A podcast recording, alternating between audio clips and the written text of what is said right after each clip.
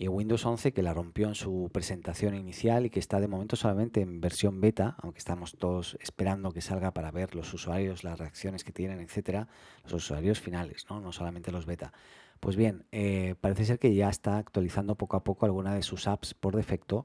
eh, como por ejemplo lo que es la calculadora, el correo, calendario, eh, también algunas herramientas como la de captura de pantalla, esa de recortar, ¿no?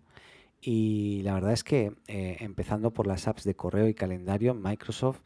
ha actualizado estas dos con un diseño que, bueno, se parece mucho, he de decir, al de Google actualmente, por ejemplo, el Google Calendar y el, Microsoft Calendar son muy, muy similares, pero la verdad ya era hora. O sea, me encanta cómo están aplicando los diferentes estilos eh, y también he estado viendo la parte de correo, etcétera, y a nivel de diseño me parece un diseño que va a gustar mucho, espero, y que va a ser una muy buena alternativa a este sistema operativo para aquellos usuarios que usen un PC,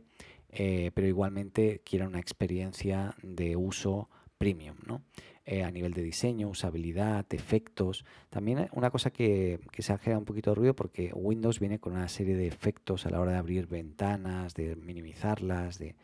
que eh, muchos expertos decían que eso podía mermar el rendimiento. Microsoft ha, dicho que no, que no es así, que, va a mantener el mismo tipo de rendimiento, sea el equipo que sea, de los cuales lógicamente sean los compatibles con Windows 11 y nada, eh, lo comento porque me parece muy interesante, eh, sobre todo buscad,